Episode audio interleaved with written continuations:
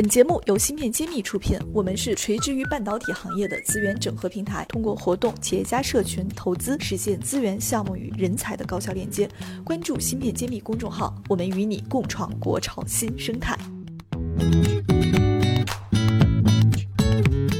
欢迎大家关注芯片揭秘，我是主播幻石。今天非常开心，我邀请到了来自成都的一家半导体设计公司。现在坐在我旁边的呢是来自成都荣芯的联合创始人，也是他们的副总裁高威高博士。那现在请高博士跟大家打个招呼。芯片揭秘的伙伴们，大家好，我是成都荣芯半导体的高威。高博士比较严肃哈，其实我知道你在非常多的大牛公司都待过，包括像 NEC 呀，跟中国老牌合作做半导体器件设计和制造的这样的企业，所以我也今天非常荣幸啊，能跟您在做这方面的一个交流。因为我在做这个今天的一个交流之前，我也稍微做了点小功课，我会发现你现在创办的这个公司荣芯是做碳化硅的，所以我其实很想上来就先问第一个问题：你是半导体从业的老人了。为什么创业会选择碳化硅这个细分的赛道？有什么背景和原因没有？首先呢，我觉得当时选择碳化硅这个领域啊，其实有个最大的原因，以前的碳化硅啊都是在科研阶段做的比较多了，真正的走向量产的时候，也就是这几年才开始慢慢的走向量产。尤其是在特斯拉开始真正的使用碳化硅功率器件来用到车上的时候，新能源汽车上的时候，我们才看到哦，碳化硅原来有这么好用，原来有这么大的一个前景。所以之前没觉得碳化硅是有这么大的威力的。对，因为以前大家可能也知道我的背景，我以前呢从日本回来以后呢，到了电子科技大学嘛，在电子科技大学那个功率集成技术实验室里面任教，当时呢也就开始接触到碳化硅。如果说到更早的话，其实，在 NEC 时代就接触过碳化硅。碳化硅不是个新材料，不是一个新的东西了。研究很多年，就像石墨烯一样，经常有人拿它俩在做对比，对吧？对的。如果再往前走的时候，我在日本读书的时候。就开始接触碳化硅，因为我的呃博士的课题就是碳化硅，用碳化硅的材料来做做一些做一些器件了，那就更早了。那么就是我的履历来，其实跟碳化硅都有很多的关联性。老朋友了，这个。对对对对，所以当时呢，到了国内，尤其这几年，以前呢都是大家都都在研究，但真正的大批量的用呢，还都是特别小心的在用，也是材料的不成熟等等原因造成的。那么自从特斯拉敢把碳化硅用到车上以后呢？那整个大家才看到我碳化硅的好处和带来的很有意义的东西了，所以呢，就带来了整体的碳化硅的高速发展。这样的话，这几年吧，也就其实近几年的事情了，碳化硅才有了一个广阔的一个空间。整个的，尤其在新能源的领域，从光伏储能到充电桩到 OBC 到新能源汽车，甚至到未来在电力电子、轨道交通上，我觉得都会有很大的发展。所以这是一个非常前景的，也是在整个功率半导体器件里面唯一高速发展的一个领域。这是当时看中这一个加了“唯一”两个字，其实当时应该也是做了很多审慎的发是的，是的，因为我可能从博士毕业以后就一直在做功率半导体了。那么从这个角度来看的话，功率半导体都是很稳健的发展，每年的成长的速率大概是百分之十到百分之十五的成长速率了。那么这是很稳健的一种发展，也跟它的这种性能有关系，或者它的特性有关系。只要有电的地方，就会用到功率半导体了。对的。啊，所以说呢，它是什么？对它的可靠性也好，对它的性能也好。都是有一定的要求，但是呢，量的增长是随着用电的，跟电有直接关联性的，所以呢，它是很稳健的发展。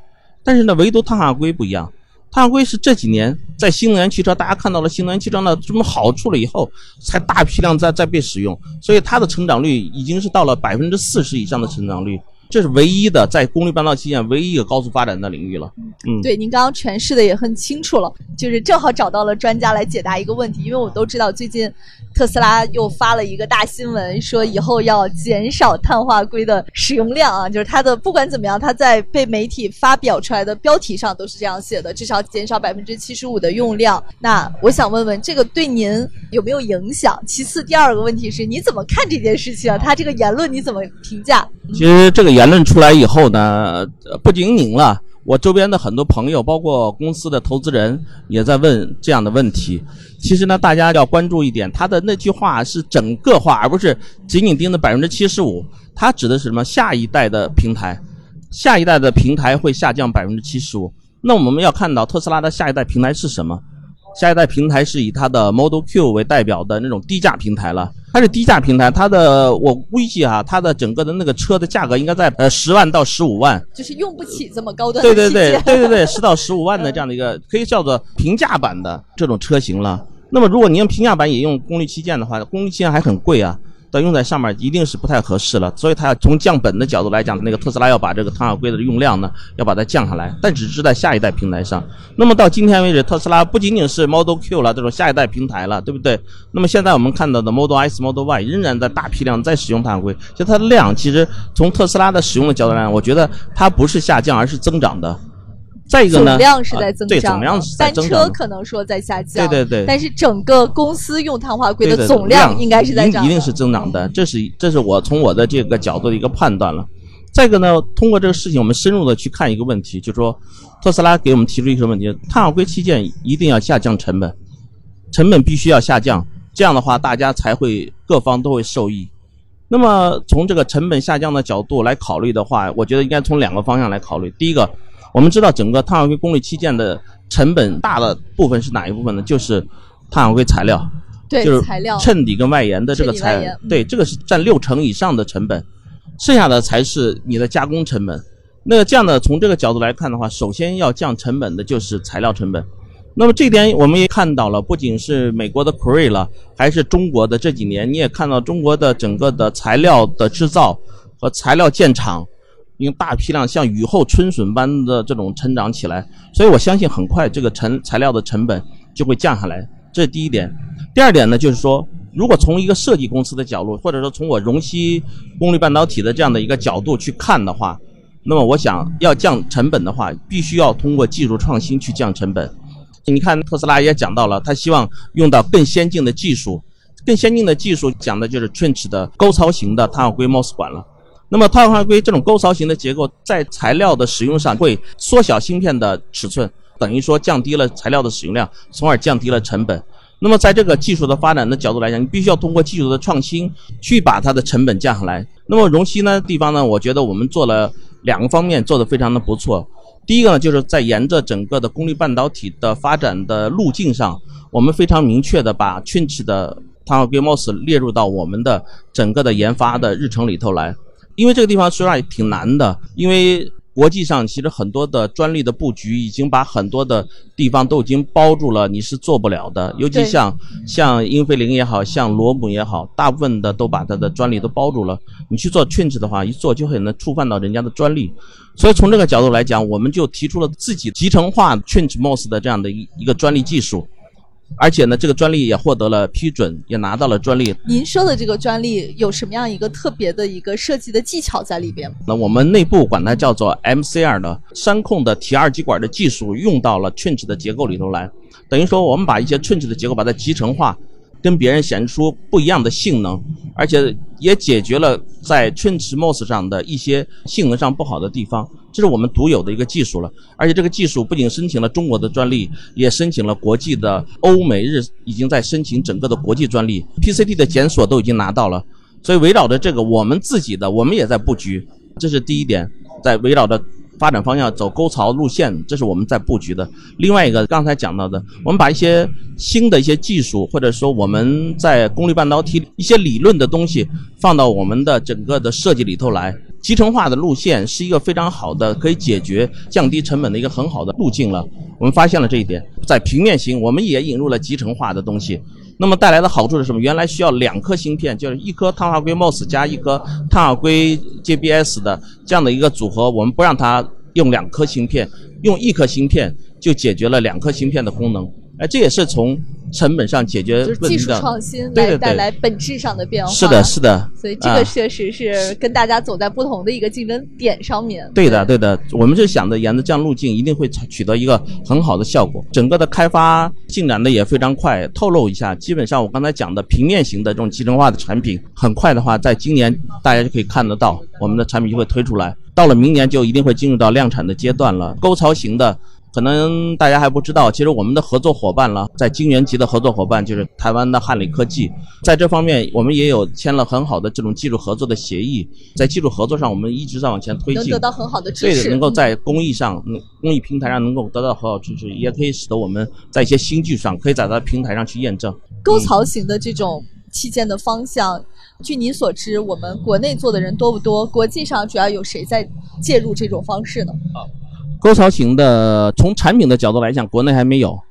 就像我刚才讲的，其实很多专利的壁垒让你做不了，这是第一个原因。第二个原因就是，国内的碳化硅的整个的晶圆厂还没有能力来做沟槽型的，技术水平上对对对，工艺的工艺的工艺平台还不具备，很多厂在做了。我们看到了很多厂在做，但真正的能把它做好，能够形成稳定的量产，其实还要花一段的时间了。可以看到，嗯，所以这方面还是特斯拉在提需求，然后整个产业链在逐步对对对，在在往上跟进的。中国也是要加快步伐追赶的。好的，那再问一下您应用方面的需求，就是假如说我们这种沟槽型的产品出来了，除了用在您刚刚说特斯拉的那种汽车上面，还有别的场景上可以去使用吗？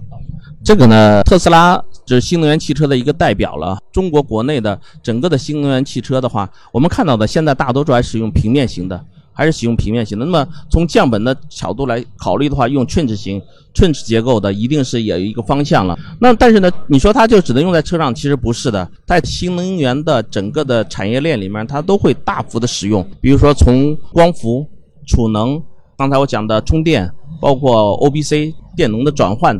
都会用到，它应用的场景是非常广泛的。我为什么这么问呢？其实我也是有一些朋友会跟我交流说，很担心碳化硅现在投的这么猛，未来会过剩，又会有一堆企业相当于这风口上的猪一样。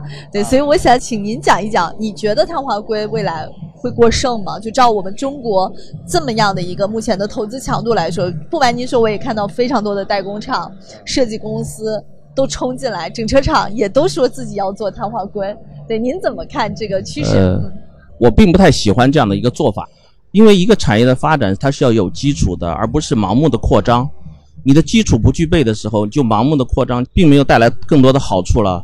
比如说我刚才讲的材料这一端，大批量的工厂，很多很多个地方，有个地方它就要做上碳化硅的材料的项目，那看的太多了。关键你的技术来源是什么？你的技术的基础是什么？没有这样的技术的基础，你觉得买几台炉子就可以把这个材料做好吗？其实我觉得这是很难的一件事情，不是说你买几台炉子做在材料它就能用，还不是这样子的。我们就拿材料来讲的话，我们通过设计端，包括这三年的积累了，也看到了整个的产品的良率跟你的材料的缺陷是有直接的关联性的。你可以做得出来，我相信你的材料做得出来，但是你的缺陷太多的话，直接在器件上表现出来的就是器件的良率的低下。良率低下带来的后果就是你的产品的可靠性会非常的低，你唯一的进入的就是低价的竞争。我用我不好的产品去用低的价格去打这个市场，就变成了一种恶性的竞争环境。这样我觉得不是特别好的。中国有时候要换一种思路，到底是我们要什么东西？是要有竞争力的东西，而不是像白菜一样的东西。其实碳化硅有难度，要不难的话，更多的人就更出来了，对不对？是有一定的难度，大家还要这样的往里的挤。我们已经看到一些端倪了，在碳化硅的二极管的领域，我们已经看到很多中国的企业把自己的成本都不要了，低于自己的成本在对外销售，开始了一种恶性的价格的竞争，这个对整个产业的发展没有任何的好处。我希望大家把眼光看的不要去盯在自己的那个一亩三分地，你要把你的竞争对手放到上面去，不要放到下头去。你的竞争是谁？你的竞争是罗姆，是英飞凌，是昂 m 米，是 ST，是不是？你要把你的竞争眼光放在那里，国际大厂直接去对标，而不是只想着我就是做一个分离器件的一个小厂商。对对对，只不过现在材料是弹簧硅，千万不能这么想。对对对，你要盯着他们去做，你把自己的做出有价值的东西来，这样的我觉得才是有意义的，而不是盲目的扩张。就说心话，再一个人才你也不够的嘛，对对吧？碳化硅实际上是这几年才新兴发展起来的，因为我以前有高校的背景，我也知道高校是没有专门做碳化硅的，对吧？应用性的。对对对，哎，那么大家做碳化硅的这些工程师都从哪来的？都从硅过来的嘛，做硅转到碳化硅来的。但是这个人才是有限的，中国还有那么多的硅的工厂的嘛？对，硅的工厂也在缺人。对啊，你得把硅的工厂的人挖过来做碳化硅。那硅的工厂也缺人，大家都在缺人，就变成了又变成了一种恶性的竞争。对的。哎，就这工程师本来是一个正常的市场的价格，结果你把那工程师变成了一个竞争的价格，就又变得一个不合理了。所以从这个角度来讲，我觉得都是恶性的。不太建议这种恶性的竞争在里头。那回到荣熙啊，嗯就是您想把自己定位在这个产业链中的哪一个环节呢？因为目前来看，我以为你们是一家，我的感觉是一家芯片设计公司，嗯但不知道像刚刚您对材料的理解也非常深，包括对工艺的理解也很深。你会来未来会像大厂一样，像 onsemi 它就是属于有点 IDM 的模式。对您未来自己的定位是怎么样的？我觉得要理性的来看待这件事情。荣熙要做一个什么样的公司，完全是跟市场来决定的。我们现在是一家器件的设计公司，那么我们设计公司要干什么事情呢？设计公司最重要的是把整个的产业链整合到你的怀抱里头来。我们要从晶圆，要从封测各个环节都要把它管控的很好。那么你设计制造出来的东西才是一个高可靠性的高品质产品。这作为一个设计公司的角色所决定的，它是要这么来做。但是呢，不是说我们不建厂，建厂是要有时机的，而不是为了建厂而去建厂。我们会在一个恰当的时机，比如说我们的整个的市场对容器半导体产品的需求已经超过了我代工所能够达到的产能。我用代工的手段去做，已经不能够满足我的客户的需求了。那么我必然会把自己建厂提到我的日程里头来，这是我们一个考量了，在适当的时机，我觉得这是合理的，也是符合整个半导体的逻辑的做法。那么很多公司呢，为了可能是融资也好，或者是为了证明什么也好，或者是怎么样也好，就开始去建厂。真的能生存下来吗？是一个问号的，因为在硅上我们已经看到很多这样子了嘛，对吧？硅的话，像我们国内的一些头部的一些硅的半导体厂，从建厂到真正的盈利，有可能花多长时间？会花十年以上的时间才能够产生盈利。那么一样的一个公司在很小的时候你就去背着一个这么大资产的包袱，是没有必要的。是没有必要的，因为你还不知道你的客户在哪，你就已经把厂子建起来了。你说哦，只有我有厂了，我的客户才会有。这个嗯说心里话，是嗯您有优势，因为你们的供应链关系不错。啊那也我知道啊汉磊的产能是非常紧的，一般人是拿不到的。那也可能是因为觉得我们三个创始人啊，在各个方面的分工各有各的优势吧。我们公司负责整个供应链保证的廖总，他在行业里面有三十多年的经验，他跟各个厂的关系都非常的好，在他的这样的嫁接的作用下，我们可以有很好的供应链，这是我们的优势，我要承认这一点。但是呢，很多公司啊，我刚才强调一点是没有资源去建厂，对我也能够理解。但是呢，一定要做好亏损的准备吧，只能这对，样。而且他可能管理厂的资源更少。呃，是这样子的，比如说，比如说 IDM 厂的意思是叫垂直整合型的，对吧？垂直整合就代表了在整个的这个产业链上、设计制造的链上，你是否能够把它合理的整合到一起，其实是很难的。中国有 IDM 厂吗？一定有，对不对？很多 IDM 厂，它整合好了吗？这么多年了也没有把它整合好，就说明你想做 IDM 也不是一件容易的事情，不是一件容易的，也不是一件容易的事情。对对啊，好，最后我们芯片揭秘呢是一个产业人发声的平台。今天您做客我们芯片揭秘，有没有什么想借助我们平台对外号召或者呼吁的？好，非常感谢。啊因为从我的角度来讲，我做功率半导体已经做了很多很多年了。从这么多年，包括回国看到的一些场景或者看到的一些情况，中国的设计公司都是逆向开发。英飞凌出一款什么，Cree 出了一款什么，我们对标它的去做，都是逆向开发。我觉得这个特别不好。你这样逆向开发的结果就是一直在人家的后面追赶人家，始终不能够超越人家，这不可能的。我建立容器半导体，我们全部是正向开发，我们所有的开发都是从应用的场合、应用的需求来做产品的设计，正向开发，而且我们整个的开发的路径、产品的未来的布局的路径都非常的清晰。我希望这种正向的开发，我觉得才是有前途的，不要眼睛只盯在人家的屁股后面，而是要眼睛盯在更前面一点点。啊，看到未来的发展趋势，我们沿着这个趋势走自己的技术路线，做出自己的特色来。这样的话，你才是一个有竞争的公司，你才有可能甚至有机会跟这些国际大厂做同台竞争。我觉得是这样的，所以说也希望我们的同行把角度换一换，把自己的目光看得更远一些。另外一点就是，作为一个初创公司，更需要国内的应用端给我们大力的支持。我的性能做得再好，你不用，对我们来讲也是没有更好的提高的空间的。我希望你用，用完了有问题我们可以解决，因为我是原创的，我知道怎么来帮你解决。我根据你的方案来调整我的设计方案，都是完全可以来做得到的。所以从这个角度来讲，一定要应用端跟我们的器件的研发配合到一起去，共同成长，共同进步。